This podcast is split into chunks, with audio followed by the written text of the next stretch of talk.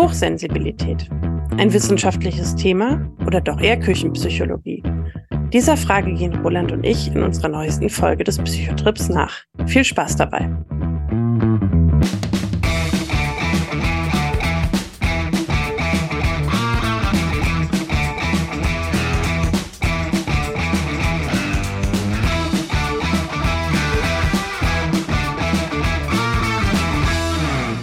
Hallo und herzlich willkommen zu unserem nochmal. Woher wusste ich nur? das wird ein langer Abend, Freunde. Take two. Hallo und herzlich willkommen zum Psychotrip, unserem Podcast, in dem wir die große Welt der Psychologie ein klein wenig beleuchten. Und ich freue mich besonders, heute hier zu sitzen, denn für uns ist schon ein bisschen Zeit vergangen. Für euch waren es nur drei Wochen, für uns waren es acht Monate, weil ich unterwegs war in der Zwischenzeit. Dazu erzähle ich aber ein anderes Mal mehr. Und heute würde ich erstmal Hallo in die Runde sagen, aber ich bin natürlich mal wieder nicht alleine. Wir warten auf die Stimme in deinem Kopf. Nein, ich bin's nur. Moin. ähm, genau, ich freue mich auch, dass wir wieder zurück sind und wieder aufnehmen.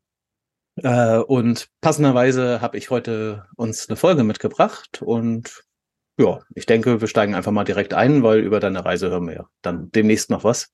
Das stimmt, über die Reise hören wir noch wann anders, aber es ist trotzdem eine besondere Folge, denn es ist Halbzeitfolge. Wir haben ja gesagt, in 80 Folgen durch die Welt der Psychologie und heute ist Folge 41, wenn ich mich nicht irre. Das heißt, der wow. Beginn unserer zweiten Halbzeit. Und Roland, welches Thema hast du mitgebracht für diesen besonderen Tag?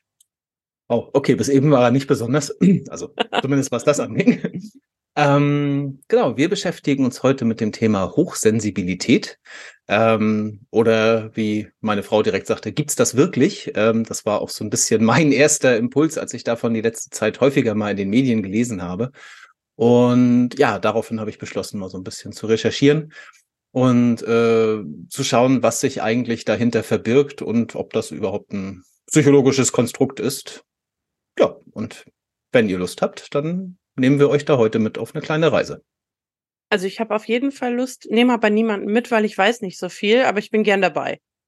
Das ist sehr gut, dass du nicht so viel weißt, also in diesem Fall vor allen Dingen, ähm, weil dann steigen wir direkt einfach mal mit so einer kleinen Internetschau an, äh, ein. Ähm, ich habe nämlich den Begriff erstmal in meine Suchmaschine eingeworfen und ich würde einfach mal vorlesen, was da so rauskam. Hochsensibilität, Entstehung, Merkmale und Tipps. NetDoktor. Hochsensibilität, wenn der Filter im Kopf fehlt. Tagesschau. Hochsensibilität, Symptome und Ursachen. Ich glaube, das Wort vorne lasse ich jetzt mal raus. Ähm, Symptome, Ursachen und Tipps. Definition, Diagnose und Tipps. Psychologie heute. Sensibel oder hochsensibel. Test der Hochsensibilität. Und Hochsensibilität, sechs Symptome und sechs Tipps und Test.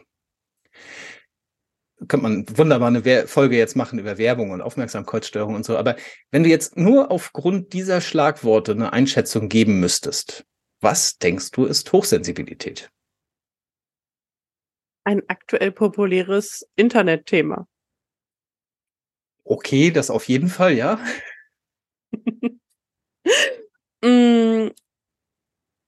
Also basierend auf dem, was ich jetzt gerade gehört habe, würde ich vermuten, dass Hochsensibilität in dem Verständnis Personen betrifft, die nicht wie andere Leute einen sensorischen Filter eingebaut haben. Also die wahrscheinlich mehr oder intensiver sensorische Informationen wahrnehmen. Also sei es jetzt visuelle, auditive, was weiß ich, sensitive Reize, also alles, was irgendwie auf uns als Reiz einwirkt, ähm, ja, dass die das nicht so gut rausfiltern können und dass das als Hochsensibilität beschrieben wird. Okay, gut, da bist du jetzt schon viel weiter, als ich ursprünglich wollte, aber ich glaube, das ist so diese, diese eine, ne, wenn der Filter im Kopf fehlt, ähm, äh, Sache, die da drinne war. Ähm, was ich, worauf ich eigentlich hinaus wollte, aber kann ich auch selber sagen, ist ja nicht so wild, ähm, ist, dass ja doch relativ viel hier so von Diagnose, von Symptomen und so die Rede war. Ne, das heißt, so meine erste Assoziation war, oh, das ist also irgendein medizinisches Thema, ist es irgendwie Krankheit oder was auch immer, ne? Also es ist in einer Weise mhm. äh, ein Problemthema. Ähm, weil das ist so das Erste, was irgendwie mit den, mit den Schlagworten für mich jetzt halt mitkam. Okay. Und ein Thema, das man testen kann. Ich hätte ja Lust, so einen Test mal zu machen. Hast du einen mit? Ähm, den möchten wir nicht live machen, weil das ist eine englische 27-Punkte-Skala, aber okay. wir werden ein paar, ein paar Items daraus äh, mal verlesen und ansonsten können wir gleich auch nochmal drauf gucken, aber ansonsten man findet ganz viele Tests online, die alle überhaupt nichts mit dem zu tun haben, was jetzt dieser, diese wissenschaftliche Skala hat. Aber okay, jetzt ist mir die Lust vergangen. Okay, gut. Also, ähm, mal kurz vorab, was wir jetzt heute tun werden. Ähm, wir werden uns erstmal die Entstehungsgeschichte dieses Begriffs Hochsensibilität mal anschauen. Ähm, dann kommen die aktuellen Forscher zu Wort und danach sollten wir so auf so einem guten Stand sein, was so das aktuelle Wissen und den Allgemeinbildungsstand, sag ich mal, zur Hochsensibilität angeht und wie man das eigentlich messen kann. Mm, danach schauen wir nochmal so ein bisschen detaillierter auf den aktuellen Stand der Wissenschaft, also was das so an Auswirkungen hat. Ähm, da stütze ich mich dann vor allen Dingen auf so einen Review-Artikel von Greven aus 2018. Und ansonsten, wie immer, Spiel, Spaß, Spannung mit der Maus. Das kennen wir ja schon. Ähm, fangen wir an mit der Historie. Die Urheberin dieses Konzeptes ist Elaine Nancy Aaron. Das ist eine heute ungefähr 70-jährige US-amerikanische Psychologin. Und du magst ja gerne Biografien. Damit geht's an der Stelle tatsächlich mal los. Ähm, sie hat nämlich in den 80ern äh, irgendwie einen medizinischen Eingriff, eine Operation äh, überstehen müssen und war auch in der Folge noch sehr aufgewühlt. Und man hat ihr dann eine Therapie nahegelegt. Und aus dieser Therapie ist für sie keine Erklärung rausgekommen, sondern ihr wurde am Ende irgendwie gesagt, na ja, du bist halt besonders sensibel. Was heißt denn aufgewühlt oder sensibel? Ist das jetzt eine also das aufgewühlt wurde jetzt nicht weiter erklärt, ne? So, mhm. das hat sie halt irgendwie mitgenommen.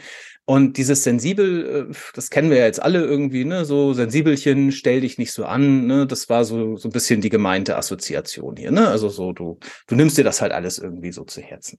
Okay, also schon so ein emotionales zu Herzen nehmen. So, ich finde das schlimm, ich bin traurig deswegen. Jetzt nicht ein, das ist mir alles zu laut, das ist mir alles zu hell. Ja, gemach, gemach. Okay. Komm, also das war erstmal das, was ihr so in dieser Therapie gesagt wurde. Ne? Sie sei halt ne, ähm, äh, high sensitive, glaube ich. Ne? So. Okay. In welchem Und Jahr sind wir? 80er. 80. So. Ähm, und äh, eng verbunden mit, mit diesem Begriff sensibel ist ja so Konzepte wie Emotionalität, ne? also Ängste und Sorgen und so, hast du ja gerade auch schon. Und so ein Ausdruck wie er oder sie ist sehr sensibel, wird ja häufig so damit in Verbindung gebracht. Ähm, in der Psychologie, äh, manche unserer Hörer werden es wissen, äh, nutzen wir dazu unter anderem das Konzept vom Neurotizismus ne, aber gerne auch so Begriffe wie Introversion oder Schüchternheit, wenn wir jetzt so auf zurückhaltende, vielleicht auch wachsame und so ein bisschen zurückziehende Art beschreiben wollen. Und zum Beispiel Extraversion für offene und explorative Reaktionen. Dazu bietet sich natürlich super unsere Folge zu Persönlichkeitstests an. Ähm, und das alles kommt heute noch so ein bisschen hier mit dabei, weil das halt alles damit zusammenhängt.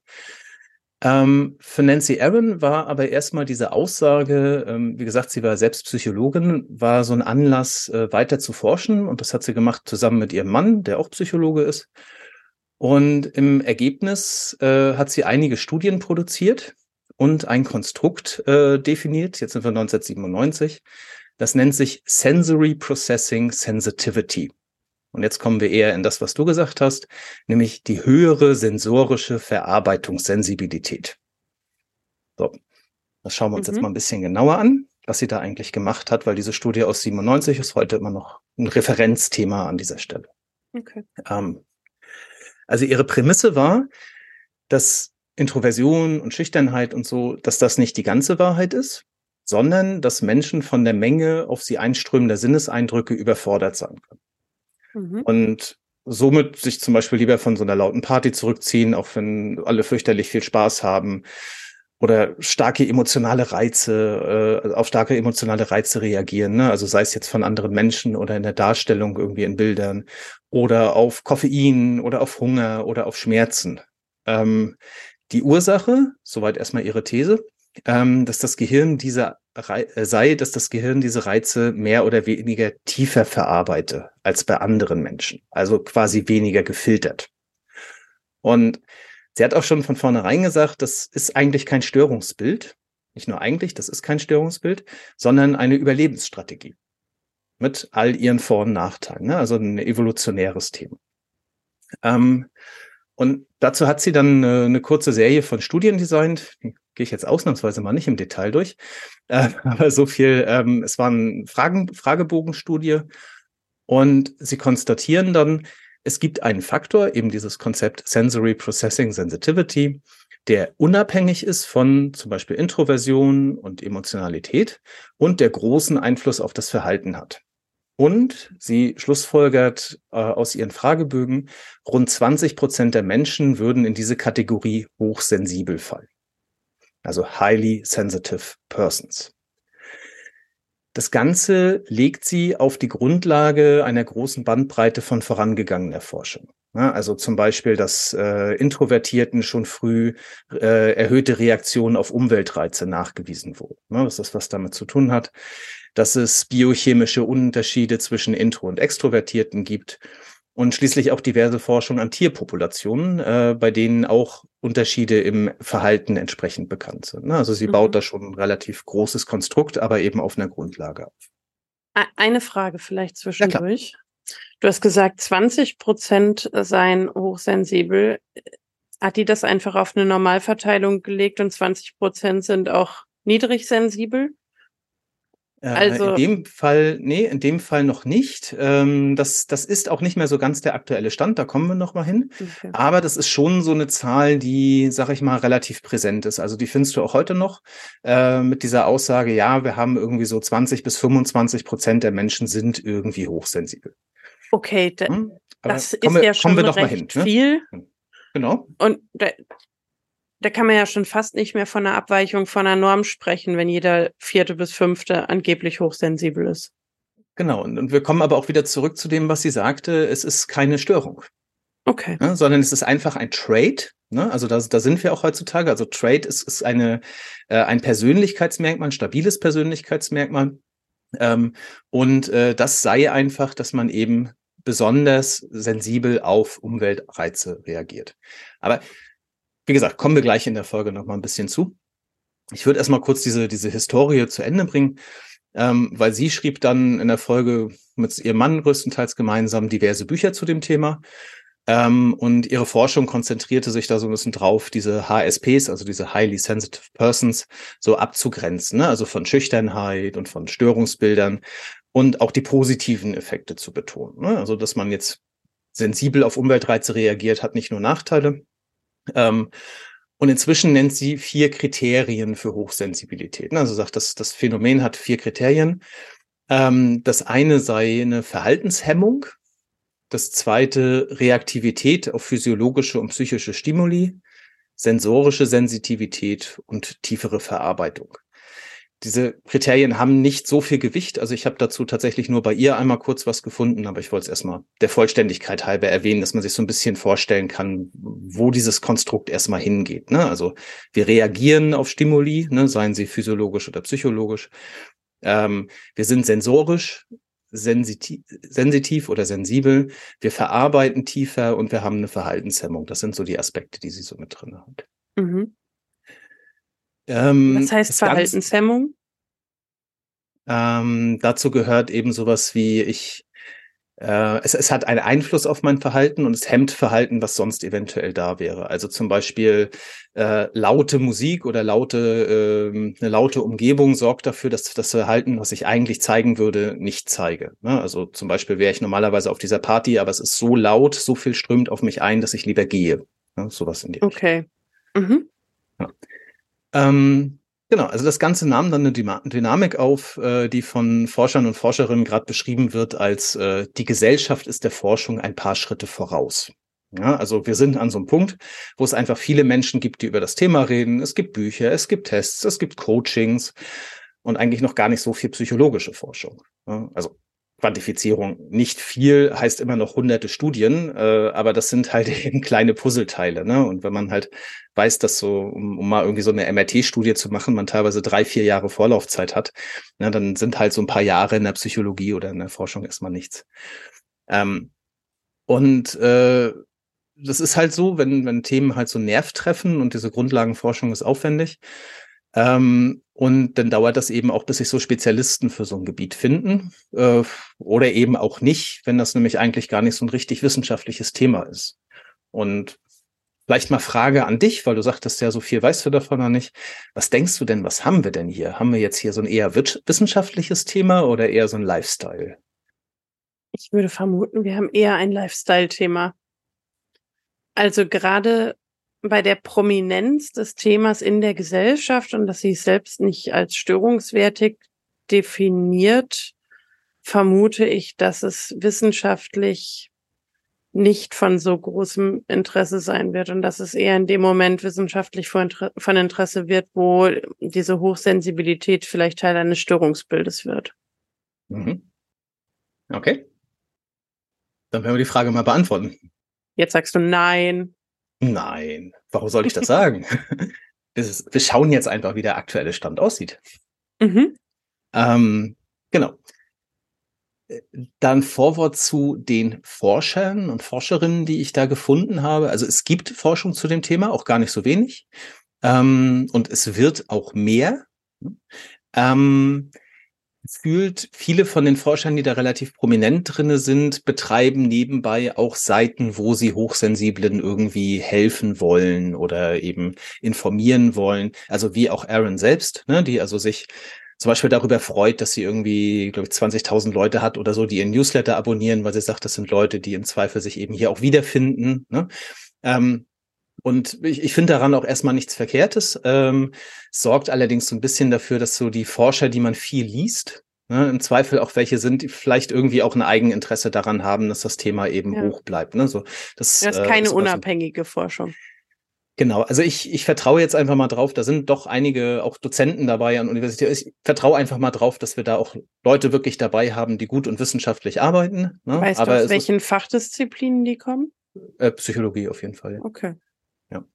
Genau. Und äh, relativ viel von dem, was jetzt kommt, kommt aus so einer Forschergruppe, also keine Ahnung, ob die viel zusammenhängen, aber um den Professor Michael Plüss, ähm, der auch mit Unterstützung von Aaron äh, teilweise unterwegs ist. Ähm, und da, genau, da kommt so ein bisschen von den Informationen her. Ähm, das erste äh, ist aber erstmal nochmal die Frage, und vielleicht auch die, die erstmal besonders interessant ist, wie misst man denn jetzt eigentlich Hochsensibilität? Ne? Also wann ist man denn jetzt hochsensibel und gehört zu diesen 20 Prozent? Ähm, der Weg dazu führt aktuell und weiterhin über Fragebögen.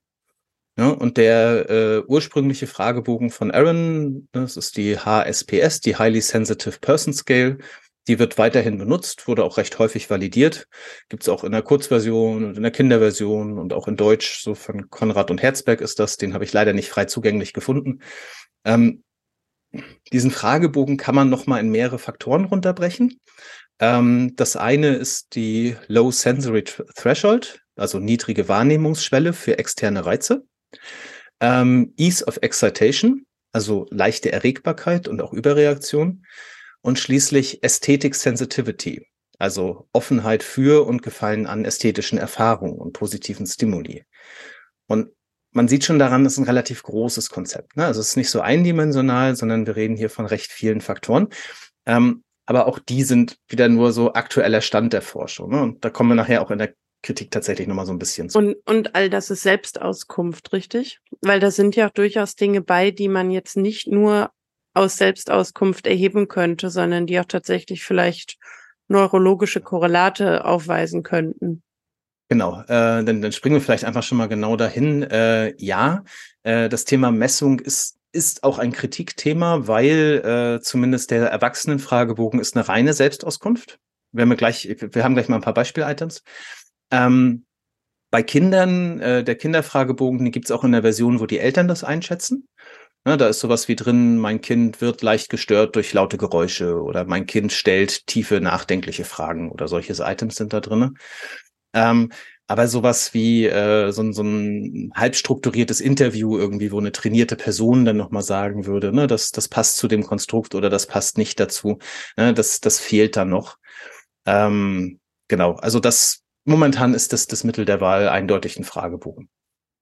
Ich, ich würde da mal kurz einhaken. Das finde ich nämlich interessant bis fragwürdig. Ähm, in, in meiner Wahrnehmung von dem Diskurs über Hochsensibilität habe ich nicht den Eindruck, dass das Thema als problematisch wahrgenommen wird. Also ich habe ab und an in meinem Leben Menschen getroffen, die sich als hochsensibel beschreiben würden und habe oft den Eindruck gehabt, dass das auch mit einem gewissen Selbstverständnis und einer Selbstwertsteigerung vor sich hergetragen wird. Also, dass die Leute sich durchaus darauf auch was einbilden, hochsensibel zu sein. Und wenn ich mich nun entschieden habe, dass ich überzeugt bin, zu diesen 20, 25 Prozent Hochsensiblen zu gehören und mir dann jemand einen Fragebogen gibt oder dass mein Kind dazu gehört und mir dann jemand einen Fragebogen gibt, in dem ich beantworten kann, mein Kind stellt tiefe,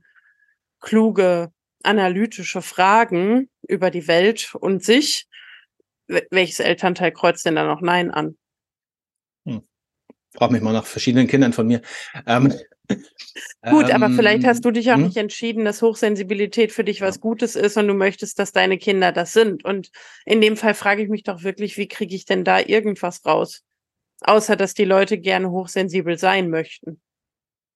Genau, die Frage ist halt nach der Implikation. Ne? Und du hast jetzt gerade gesagt, okay, ich habe dann vielleicht Leute, die irgendwie ähm, sich daraus was machen ne? oder was was einbilden. Aber die Frage ist trotzdem, schadet es irgendwem? Ne? Weil ich sag mal, ich finde mhm. problemlos online Fragebogen, in dem ich bestimmt irgendwie ein besonders sensibler Mann bin und äh, besonders guter Liebhaber und alles, das kriege ich bestimmt alles aus Fragebögen raus, ne? wenn ich jetzt online suche. Ähm, Frage ist nur, hat das irgendeine Implikation? Ja, und äh, da wir hier in einem Bereich sind, wo es erstmal heißt, das ist kein Störungsbild, hm, wäre es jetzt erstmal eine Diagnose ohne große Folge. Aber ich, ich finde die Kritik trotzdem berechtigt und wie gesagt, sie ist auch, äh, auch unter denjenigen, die jetzt hier zu diesen Forschergruppen gehören, ist sie genauso geäußert. Ne? Also es ist ein Fragebogen, der eine Selbsteinschätzung beinhaltet und das macht es natürlich schwierig, das zu, zu validieren quasi. Ne? Und mhm. die, die Gruppen halt auch entsprechend zu teilen. Ich finde die Frage aber ganz spannend, ob es jemandem schadet. Und jetzt verlassen wir, glaube ich, den wissenschaftlich-psychologischen Bereich und gehen eher in genau. so einen alltagspsychologischen. Und Rückfrage, vielleicht den jeweiligen PartnerInnen.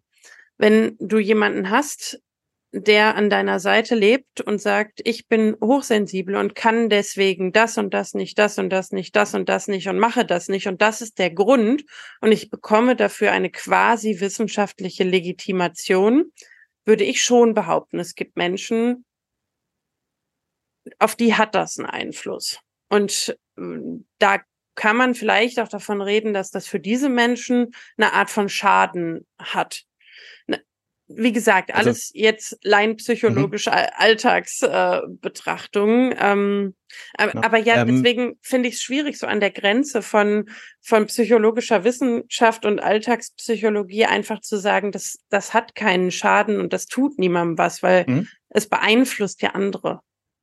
Also ich, ich glaube schon, dass das ein Thema ist. Äh, ich glaube, dass es bei weitem kein, kein Thema ist, was jetzt nur hier auftritt, sondern dass wir das wahrscheinlich in den letzten äh, 100 Jahren äh, mindestens genauso häufig hatten, dass halt irgendwelche Konstrukte halb verstanden irgendwo ähm, ne, populär aufgenommen wurden mhm. und dann äh, hast du immer die Leute, und das ist auch etwas, was man hier sieht, wenn man das wirklich einfach mal in eine Suchmaschine reinwirft. Ne? Du findest, findest ganz viel Coachings, du findest ganz viel Bücher, du findest ganz viele Leute, die das dann Richtung spirituell ziehen. Ne? Also der, der Weg jedem freigestellt, ne? aber es sind natürlich Sachen, die dann von der wissenschaftlichen Sicht abweichen.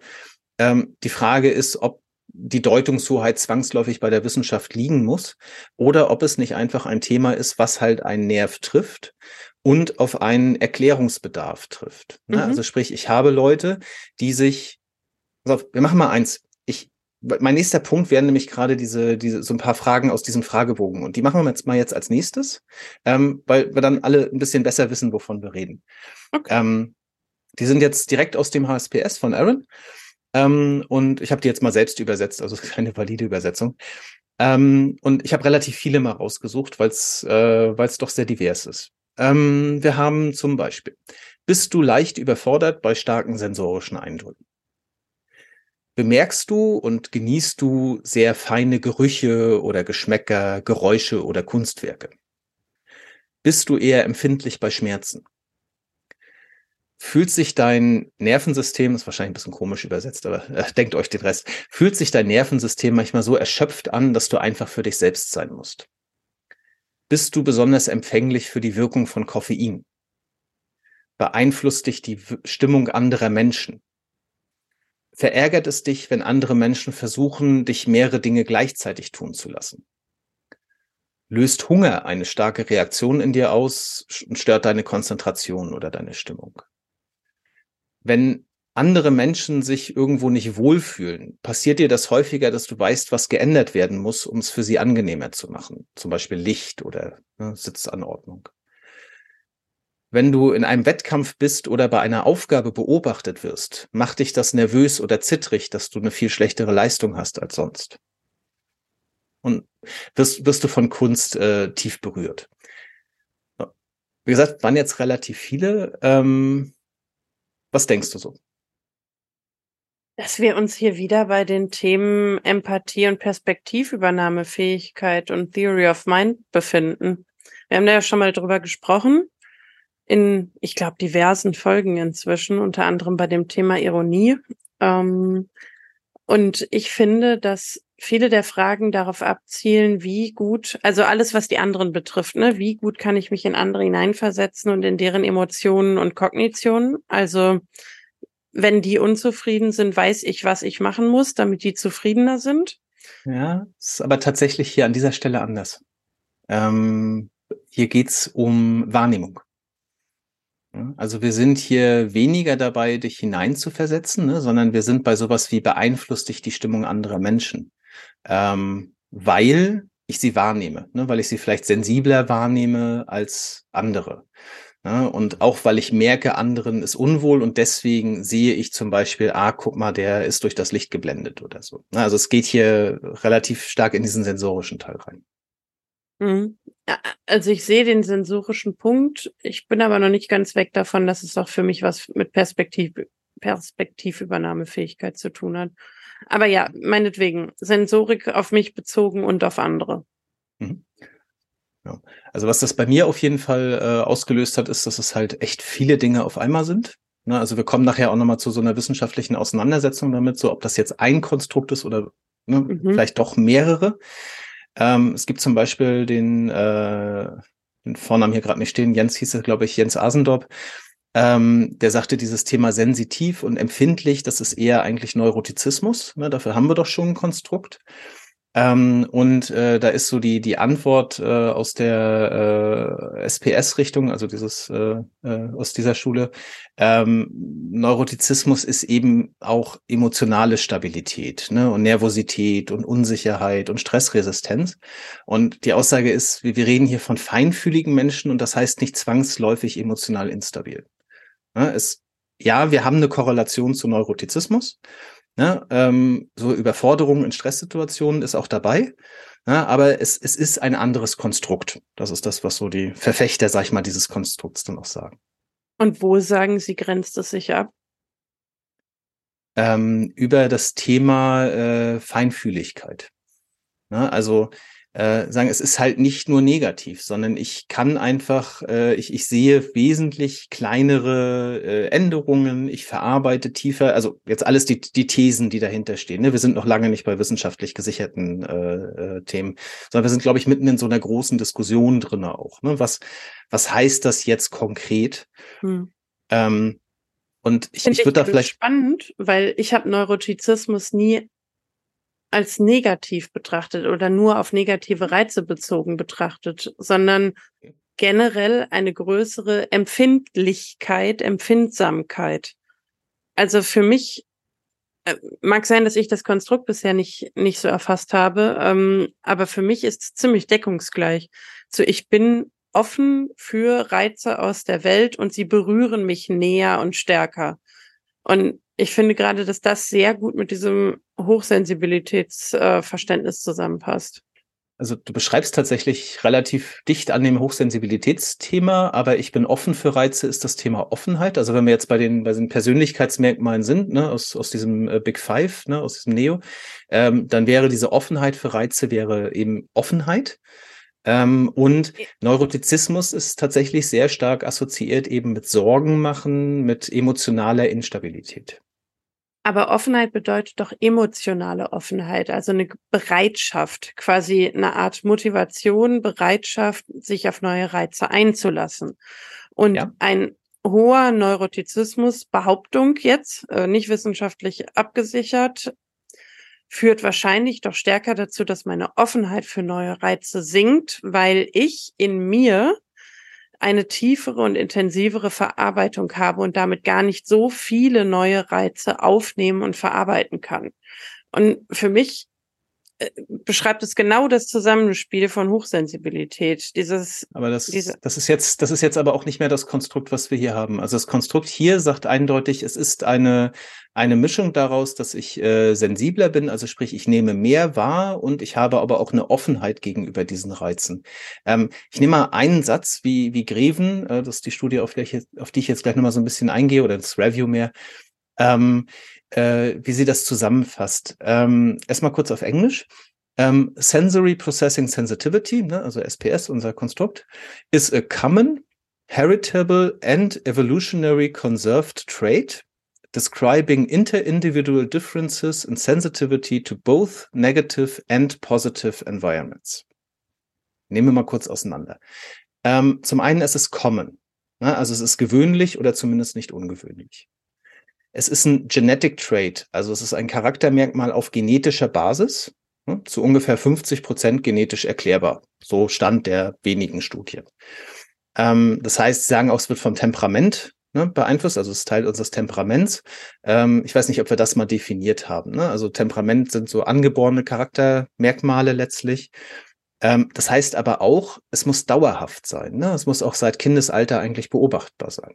Ne? Man es mal ins, äh, in den anderen Teil zieht. Ähm, dann ist das Thema Evolutionary Conserved. Warum Evolution? Hast du eine Idee? Nee. Die These hier ist, dass die Empfindlichkeit gegenüber Umwelteinflüssen auf Vorteilen hat. Also äh, es ist nützlich, wenn ich ein paar Individuen in meiner Population habe, die besonders empfindsam sind, die zum Beispiel den Löwen schon riechen, wenn er noch ein paar 50 Meter weiter entfernt ist. Es ist aber genauso schädlich, wenn ich nur solche Individuen drin habe. Ja, weil die hüpfen dann im Zweifel nur schreckhaft durch die Gegend und fallen ins nächste Loch. Ähm, so, das heißt, äh, äh, auch in Tierpopulationen ist dieses, äh, dieses Merkmal tatsächlich äh, in, in so einer Verteilung vorhanden, ne, dass ich äh, Individuen habe, die besonders empfindsam reagieren auf das, was in der Umwelt äh, gerade passiert. So. Weiter in Ihrem Satz, äh, inter, interindividuelle Unterschiede und äh, sowohl negativ als auch positive Umgebungen. Ähm, es gibt nämlich Modelle, die nur auf das Thema Stress eingehen, ne, auf, auf Negatives. Da kommen wir im Anschluss gleich nochmal zu. Ähm, dazu kommen noch so ein paar, äh, paar Sachen so jetzt von den aktuellen Forschern. Äh, einmal diese Entscheidung hochsensibel ja, nein, das wird inzwischen so als zu einfach gesehen. Ne? Also die Skala wird inzwischen eher so als so ein Kontinuum, Kontinuum gesehen mit drei relativ großen Gruppen. Kommen, kommen wir gleich nochmal kurz im Detail zu. Ähm, es gibt laut Plus jetzt wieder ein Persönlichkeitsprofil von Menschen mit hoher äh, Sensitivität. Äh, übliche Persönlichkeitsmerkmale sind erhöhter Neurotizismus, ne, da haben wir das Thema, äh, Offenheit und leicht Introversion.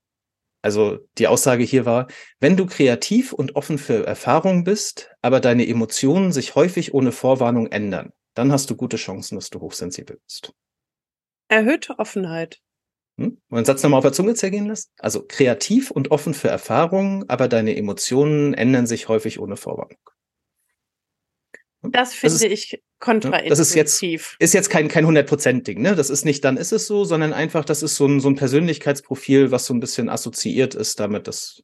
Ja, aber wie ist er denn dazu gekommen? Also mein, meine Alltagsevidenz sagt genau das Gegenteil. Hoher Neurotizismus, niedrige Offenheit, hohe Introversion. Deine Alltagsevidenz von was? Von Menschen, die sich als hochsensibel beschreiben. Die verhalten sich nicht offen für neue Erfahrungen, weil sie das ja so sehr mitnimmt. Dann ist das vielleicht eben eine Frage, welchen Test sie denn gemacht haben, damit sie sich als hochsensibel bezeichnen. Okay, also aber wie, wir sind wie ist ja, er denn auf ja dieses Persönlichkeitsprofil gekommen? Das ist die aktuelle Studienlage.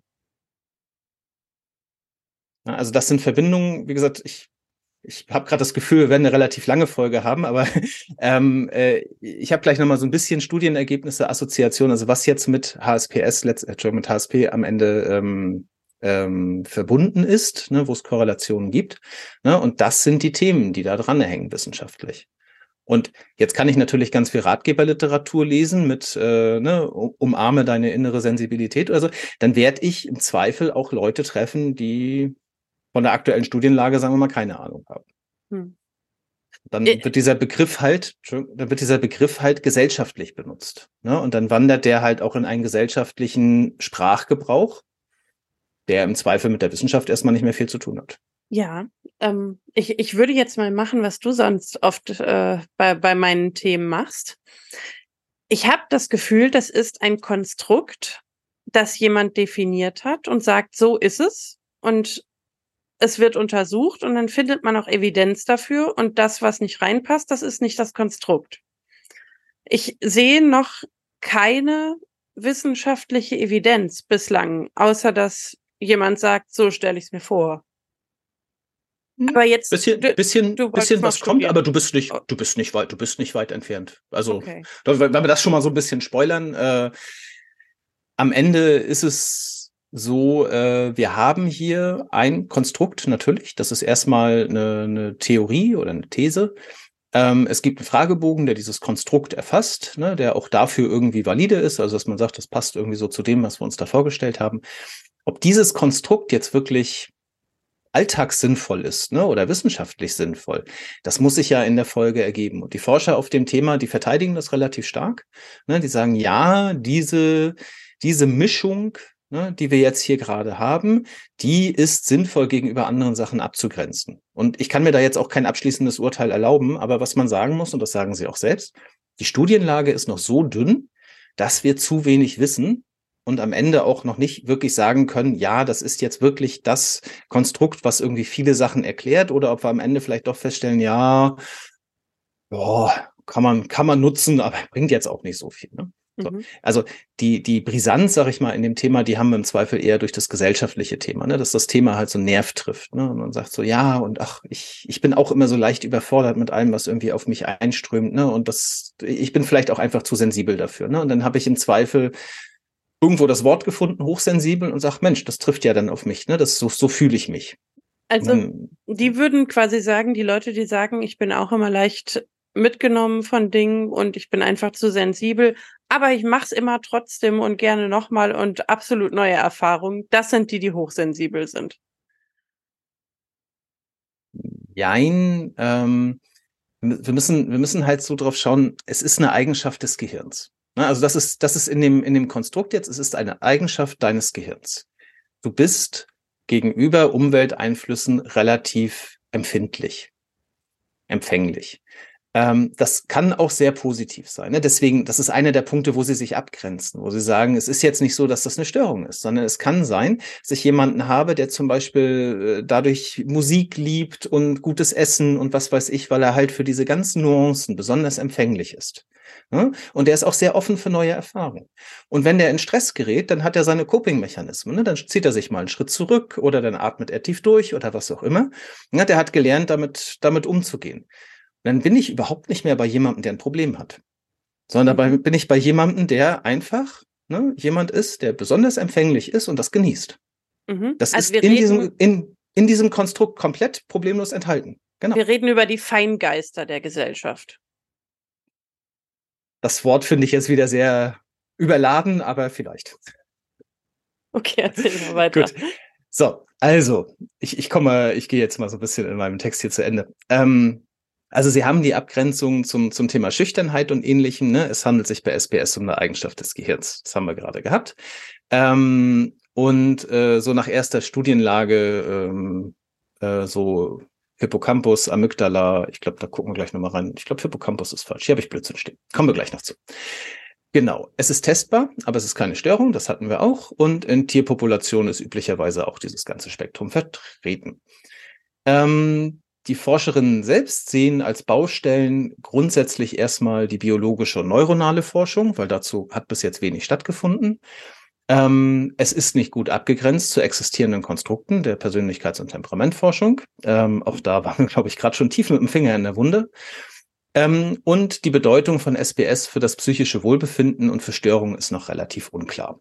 So. Soweit die Forscherinnen dazu. Und jetzt gucken wir mal so ein bisschen, was für Studien gab es denn schon? Ja, ähm, mit dem kleinen Zeigefinger. Es sind immer wenige. Ne? Das heißt, wir haben jetzt, also bei vielen, vielen psychologischen Konstrukten, die etabliert sind, haben wir tausende Studien, die in die gleiche Richtung zeigen. Hier haben wir im Zweifel mal fünf. Ne? Also es macht schon großen Unterschied. Darf ich nach ähm, einem spezifischen fragen? Selbstverständlich. Du hast gesagt, in Tierpopulationen gibt es diese Ausprägung auch. Also gibt es Tierstudien. Wie haben die das da denn erhoben? Ähm, das sind, ich bin da nicht eingestiegen. Äh, also ich weiß, es gab irgendeine Korrelation zu einem bestimmten Marker, also irgendwas, was man im Blutgehirn Fragezeichen nachweisen kann. Äh, hm. Und ansonsten glaube ich Verhaltensbeobachtung. Das ist ja ganz spannend, ne? Hm, aber das jetzt mit einem Disclaimer. Also ich habe da nicht mehr tiefer reingelesen. Ich bin bei Menschen geblieben, das war umfangreich genug. Das finde ich aber, also nicht, dass ich Ahnung davon hätte, aber jetzt so aufs erste Denken einen ganz interessanten Ansatz zu gucken, okay, gibt es irgendwelche Stressmarker im Blut, ähm, die man feststellen kann, um dann parallel abzugleichen, wie verhält sich das Tier oder der Mensch in dem Moment. Äh, erzählst du mir da jetzt von? Kann ich jetzt leider gerade nicht. Äh, ich, ich weiß, ich hatte irgendwo auch gelesen, so nach dem Motto, ja, bei Tieren kann man ja halt auch Interventionen starten, die bei Menschen nicht so ne, äh, leicht möglich sind. Also klar, mit Mäusen kann ich ein bisschen mehr machen. Ne? Ähm, ich habe nicht mehr weiter reingelesen. Also, okay, ja, Mäuse. ich, kann, ich kann dir die Studien alle schicken.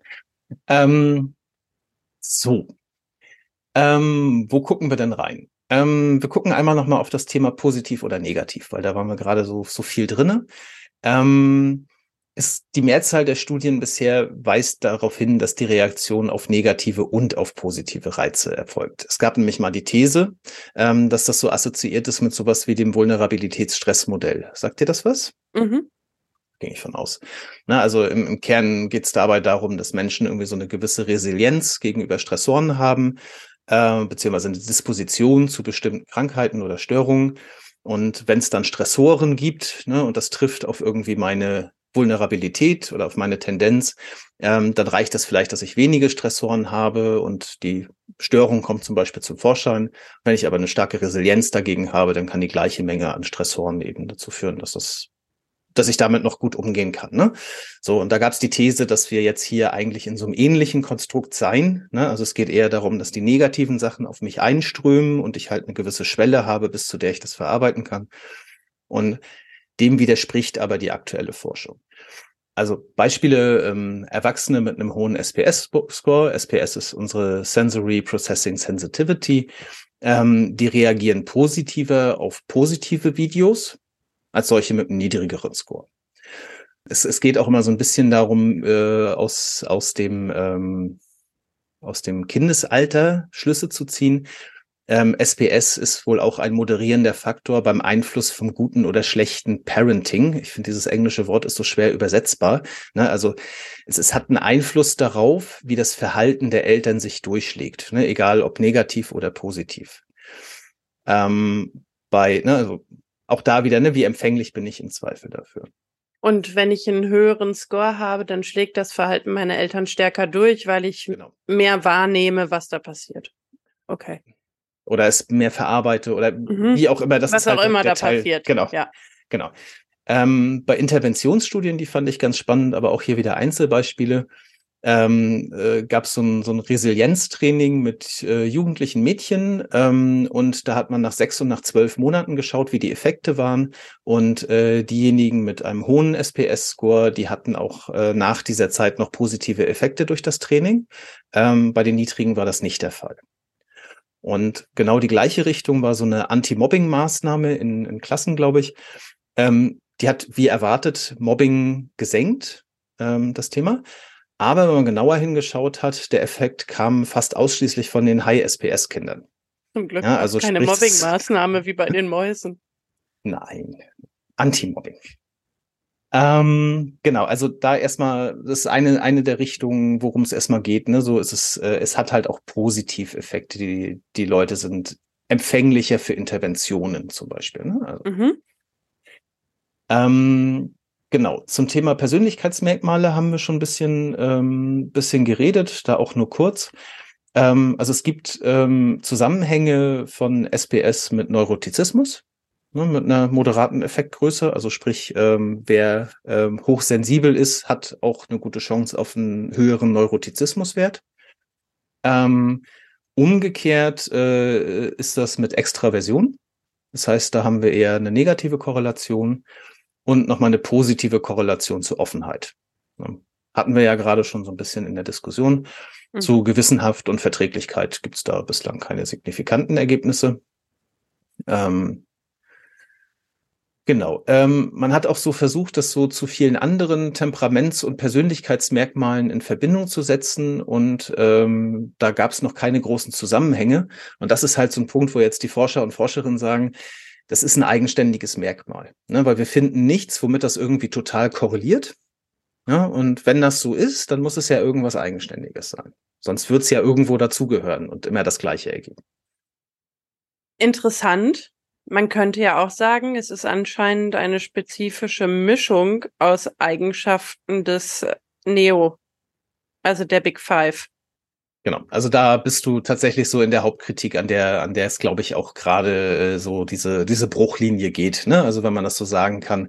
Ja, es gibt Leute, die sagen, ihr mischt da einfach ein paar Sachen zusammen ne? und nennt das halt ein neues Konstrukt.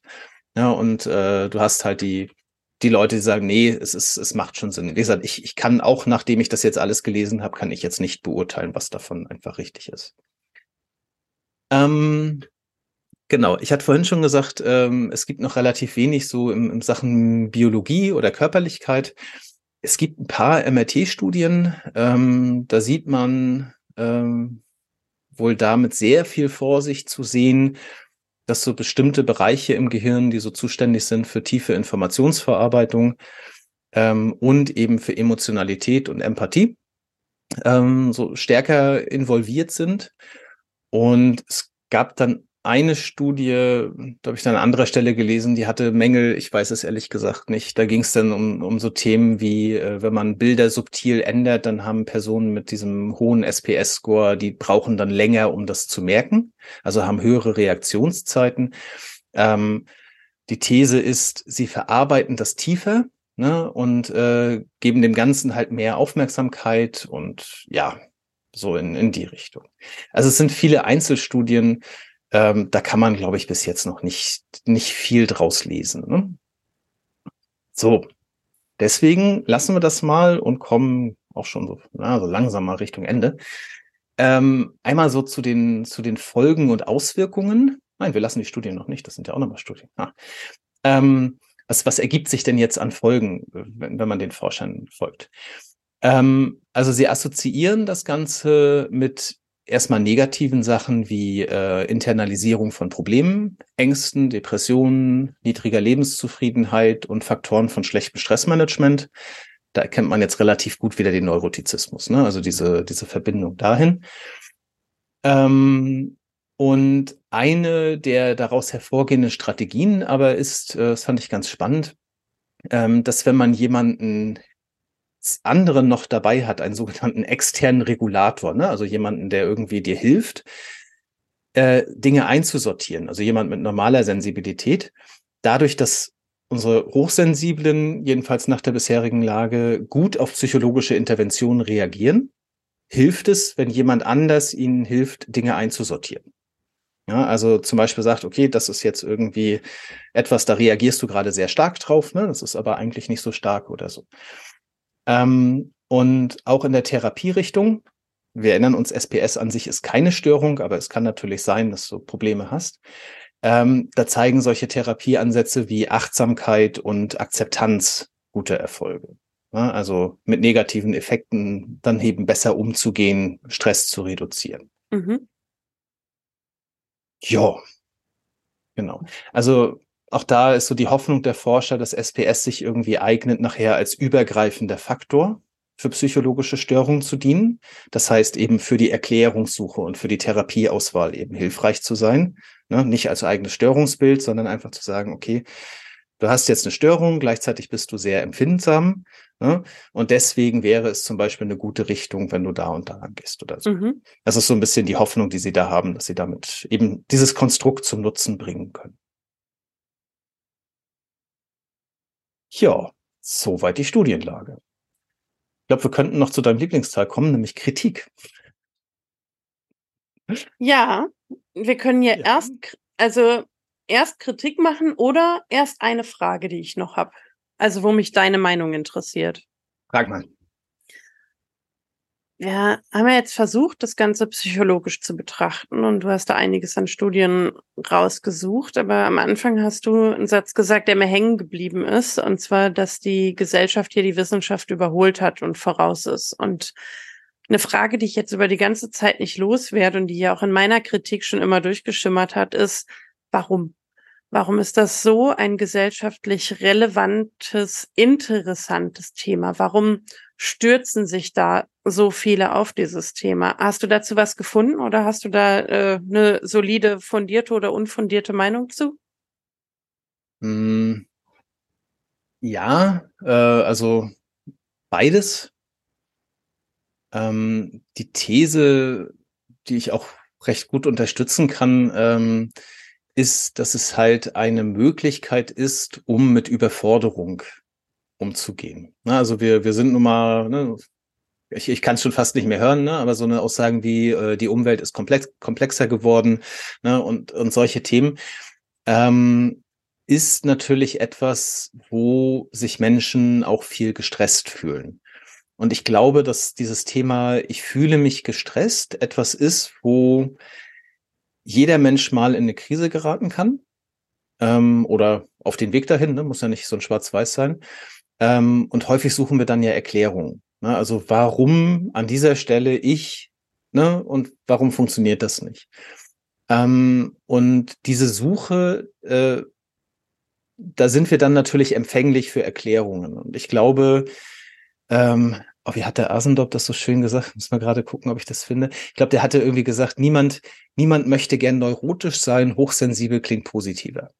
Mhm. Und ich glaube, das, das trifft zu einem Teil. Ne? Also wenn ich jetzt irgendwie komisch reagiere auf lauter Dinge, die auf mich einprasseln, ne, und sagen müsste, ja, ich, ich kann dann halt nicht anders, ne, weil ich bin irgendwie neurotisch, ähm, hm, ist jetzt doofes Wort, ne? So und dann zu sagen, ja, ich bin halt besonders sensibel und dieses Konstrukt ist dazu dann halt auch noch positiv, ne? Und ich finde auch ganz viele Bücher, wie gesagt, die irgendwie sagen, ne, das ist etwas, was dir, was dir auch von Nutzen sein kann, ne? Also nutzt das Ganze da eben.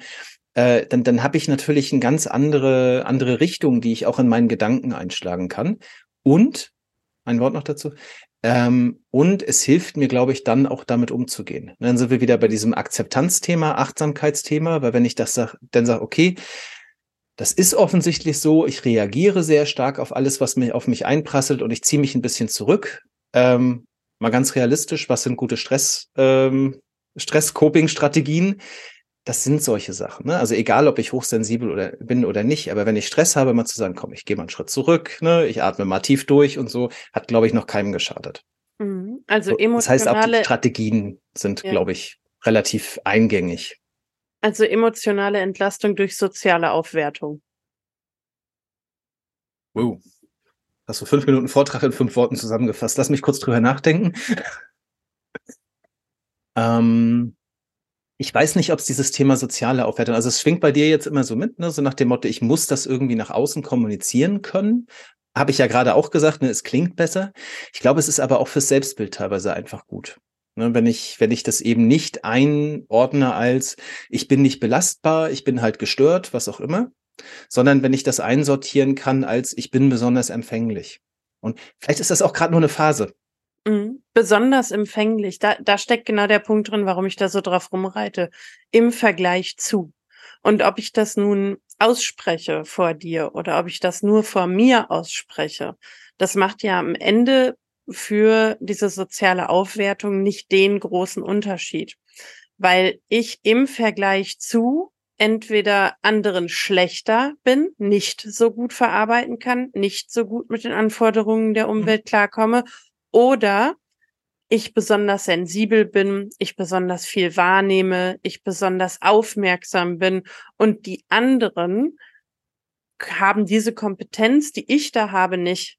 Und damit, es ist quasi eine Art Reframing von etwas, was defizitär betrachtet werden könnte, hin zu etwas, das jetzt eine Art Ressource ist. Und ich meine, so im Sinne positiver Psychologie und Reframing und, und, Selbstaufwertung ergibt es ja mhm. auch sehr viel Sinn. Die Frage, und damit ist jetzt vielleicht wieder die Überleitung zur Kritik, ist, warum gibt es so viele PsychologInnen, die dabei mitmachen.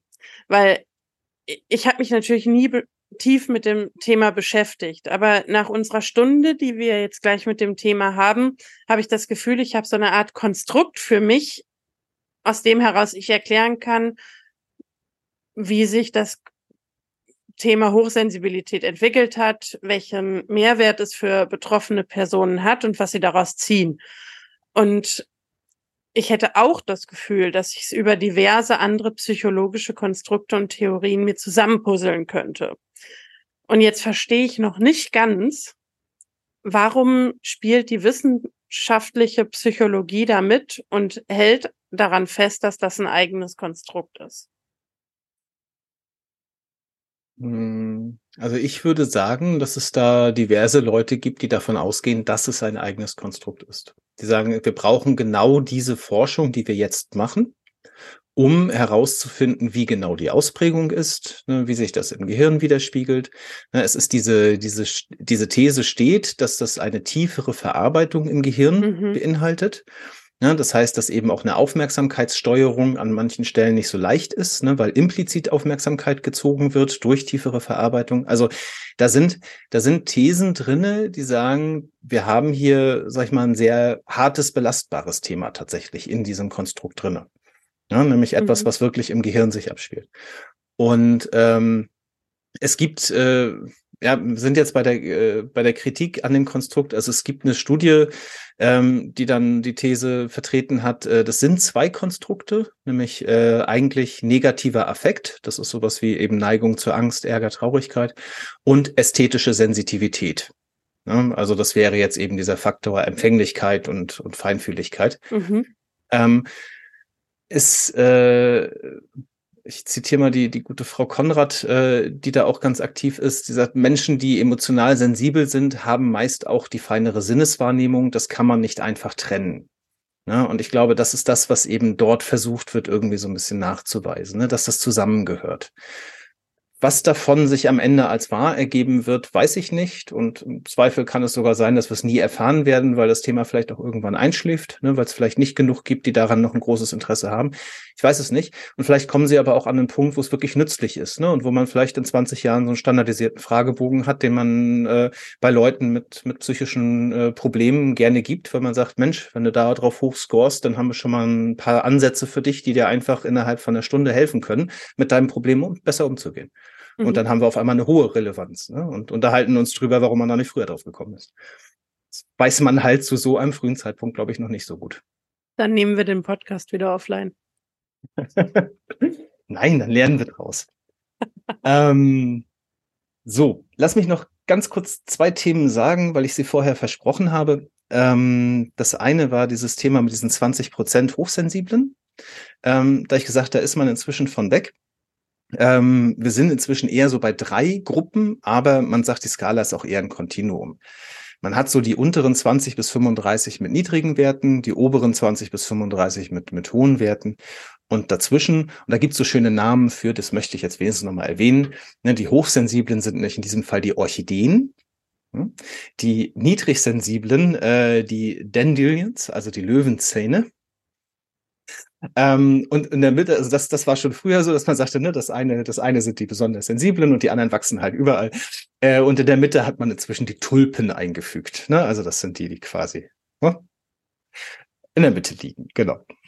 Ähm, also das ist so, so ein, ein Stand davon, aber diese Kategorisierung ist halt, glaube ich, auch noch so ein Thema, das ist ein bisschen, ein bisschen sehr willkürlich. Ähm, und äh, eine Sache zu den Fragebögen habe ich noch. Äh, da ist man nämlich auch an dem Punkt, dass man sagt, eigentlich sind die gerade noch nicht sehr gut transportabel. Ähm, nämlich zum einen gibt es kulturelle Unterschiede noch sehr stark da drin. Also sprich, die sind momentan noch eher äh, sehr US-lastig mal formuliert worden und jetzt versucht man die auf andere Nationen zu transportieren und stellt fest, da gibt's halt irgendwie schon systematische Unterschiede zwischen Nationen einfach.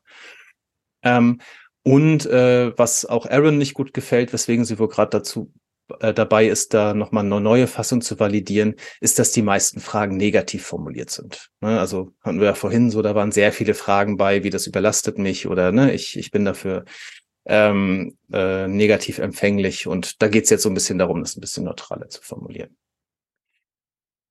Ja. Gucke ich gerade nochmal auf meinen Zettel hier, der mal wieder länger geworden ist, als er eigentlich sollte. Ähm, mein Fazit vielleicht so ein bisschen, ähm, wissenschaftlich ist das alles noch nicht ausdiskutiert, haben wir, glaube ich, zu Genüge. Ähm, und so ein paar Gefahren, die sich daraus ergeben, ist halt neben dieser Identifikation, was du gesagt hast, also diese Überidentifikation, ich nehme jetzt so ein paar Thesen daraus, die auf mich passen und dann habe ich mein Label, ne, und das trage ich dann irgendwie vor mir her, äh, ist, glaube ich, auch so ein bisschen dieses so, so viel Scharlatanerie oder Geld machen, ne, also wie gesagt, wenn, werft den Begriff mal in eine Suchmaschine rein und ihr werdet sehen, was ich meine. Ähm, da sind halt alle irgendwie unterwegs, die ähm, damit Geld verdienen wollen und es kann sicherlich für Betroffene manchmal hilfreich sein, ein paar Erklärungen zu lesen, na, aber man muss halt dann wirklich so ein bisschen gucken, wo landet man dann ähm, und hilft mir das wirklich. Ja, ich glaube, das wäre es von mir. Sind bei dir noch Fragen offen geblieben? Du hattest ja doch sehr viele heute. Ich bin ja schon viele Fragen losgeworden. Also, ich würde auch bestimmt noch welche finden, aber ich denke, für heute können wir auch erstmal ein Schleifchen rumbinden. Dann machen wir das doch. Unser Standardschleifchen heißt, was hast du denn heute mitgenommen? Da ich ja vorher wirklich ähm, nicht viel über das Thema wusste, außer dass ich die eine oder andere Person getroffen habe, die sich selbst als hochsensibel beschreibt, ähm, habe ich sehr viel an Grundlagenwissen überhaupt mitgenommen. Also was bei mir hängen geblieben ist, ist, dass Hochsensibilität sowohl die sensorische als auch die emotionale Ebene betrifft und dass es in positive und negative Richtung geht. Also, dass ich einfach mehr wahrnehme im Guten und im Schlechten, dass ich es tiefer verarbeite, wenn ich hochsensibel in dem Verständnis bin und dass das Auswirkungen auf die Art hat, wie ich, wie ich mit der Welt umgehe. Und damit habe ich für mich ein Verständnis davon mitgenommen, wie von Menschen, die von dem Konstrukt überzeugt sind, Hochsensibilität verstanden wird. Ich habe aber genauso viel Zweifel zu diesem Zeitpunkt mitgenommen, ob das Konstrukt notwendig ist, ob es in der Form existieren muss. Und ich bin gespannt, ob in 20 Jahren ich erleuchtet in der Klinik sitze und solche Fragebögen austeile. Mal sehen. Das wäre auf jeden Fall ein schönes Resultat. Was hast du denn mitgenommen? Ähm, für mich war es zum einen sehr interessant, jetzt nach über einem halben Jahr mal wieder einzusteigen und äh, in die in die Studien einzutauchen. Ähm, tja, ich glaube, für mich war es das erste Mal, dass ich irgendwie mal so ein Konstrukt versucht habe, auseinanderzunehmen, das noch nicht so etabliert ist. Ne? Also äh, vieles von dem hat man vielleicht auch so ein bisschen gehört, so diese Überraschung, dass ich dann so einzelne Forscher finde, die aber irgendwie auch so ne, nebenbei an dem Konstrukt halt irgendwie auch im, im Lifestyle unterwegs sind schon fast. Oder ein bisschen positiver ausgedrückt, einfach Seiten haben, wo sie halt auch unterstützen wollen und helfen wollen und informieren wollen. Und äh, das war für mich tatsächlich so das, das Spannendste an der Stelle mal zu sehen, wie so ein, wie so ein Thema entsteht. Ne? Also keine Ahnung, ob es am Ende groß wird oder, oder klein stirbt. So, aber es ist interessant zu sehen, äh, wie, das, wie das ist, wenn es halt noch nicht viel dazu gibt äh, und man an so einer Stelle ist, wo man es auch noch nicht genau weiß und gleichzeitig aber irgendwie in der Gesellschaft halt viel darüber diskutiert wird. Und äh, ja, das fand ich sehr interessant. Und außerdem weiß ich jetzt auch, was Hochsensibilität ist, weil das Thema habe ich ursprünglich mitgenommen. Damit schließt sich der Kreis mit der Frage, gibt's das wirklich? Ich würde sagen, die Antwort ist jetzt so ein entschiedenes Vielleicht. Okay, ich würde sagen, schöner wird das Abschlusswort nicht. In diesem Sinne. Dann bis zum nächsten Mal. Tschüss. Mach's gut. Tschüss.